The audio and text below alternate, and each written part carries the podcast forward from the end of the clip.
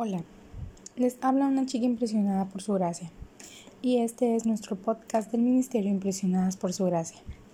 Estás escuchando Reto de Lectura 365, una chica impresionada por la palabra.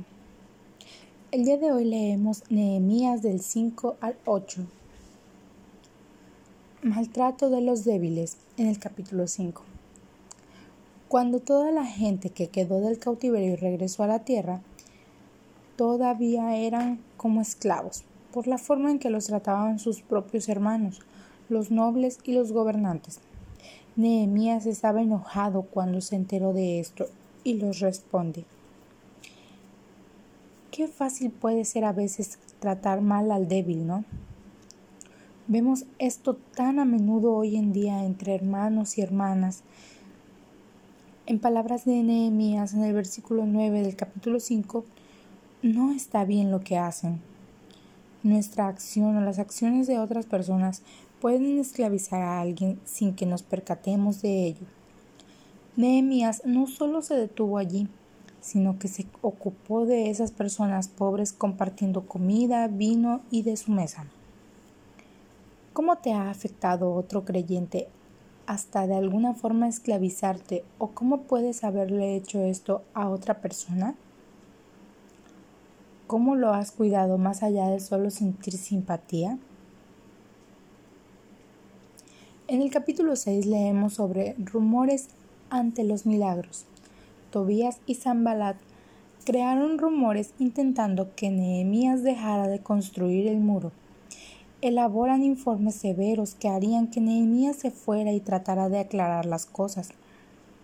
Pero Nehemías no creyó en su engaño con qué frecuencia los rumores nos hieren incluso cuando sabemos que son mentiras.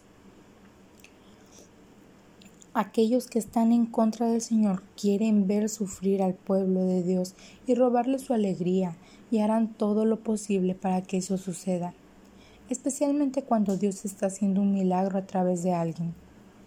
El muro fue construido en 52 días según leemos hoy en el capítulo 6 versículo 15. Qué milagro, ¿no lo creen? Qué molestos estaban los enemigos en el versículo 16, cuando se dieron cuenta de que no podían detener a Dios. ¿Cómo te han lastimado las palabras de alguien? ¿Cuándo fue que vistes la fidelidad de Dios mientras enemigos trataban de detener tu obra? ¿Notaste el tipo de Cristo que era Nehemías al sufrir las mismas cosas que Jesús cuando caminó en esta tierra? Mientras continuamos con la lectura en el capítulo 7 vemos la vuelta a casa. Lo que leemos en Nehemías 7:5 fue solo el primer éxodo de personas que regresaron del, del cautiverio a la tierra y Nehemías los llamó pocos en el versículo 4. Imagínate cuán grande y numeroso eran antes del cautiverio, si el remanente tenía al menos 42.360 como leemos en Nehemías 7:66. De la promesa de Dios de un remanente, este era seguramente un gran remanente y habría más por venir después en Esdras 2:64. Me pregunto si la gente vivía en carpas como en el Éxodo ya que todavía no se construían las casas, claro. Qué loco que en nuestras propias vidas podamos estar rodeados de miles de personas y aún así sentirnos solos o perturbados por el cautiverio pasado en nuestras vidas y tal vez sentir que no tenemos un hogar donde estar en paz.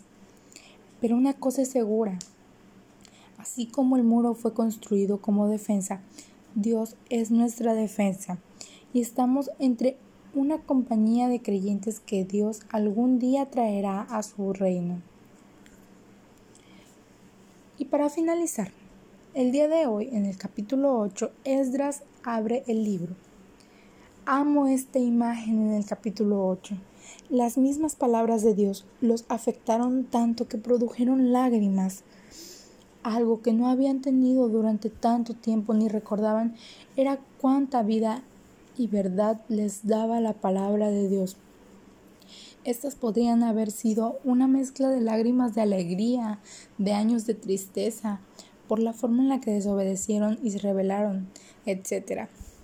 Pero no importa qué sentimientos se produjeron al escuchar las palabras de Dios, les afectaron tanto que los llevaron a alabar y adorar al único y verdadero Dios.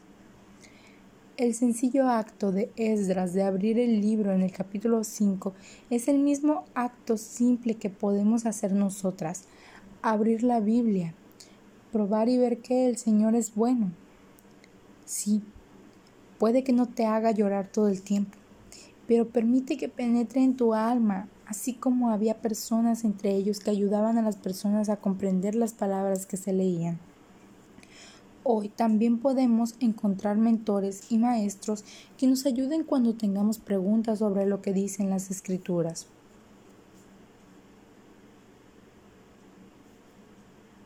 Gracias por escucharnos en este bello día.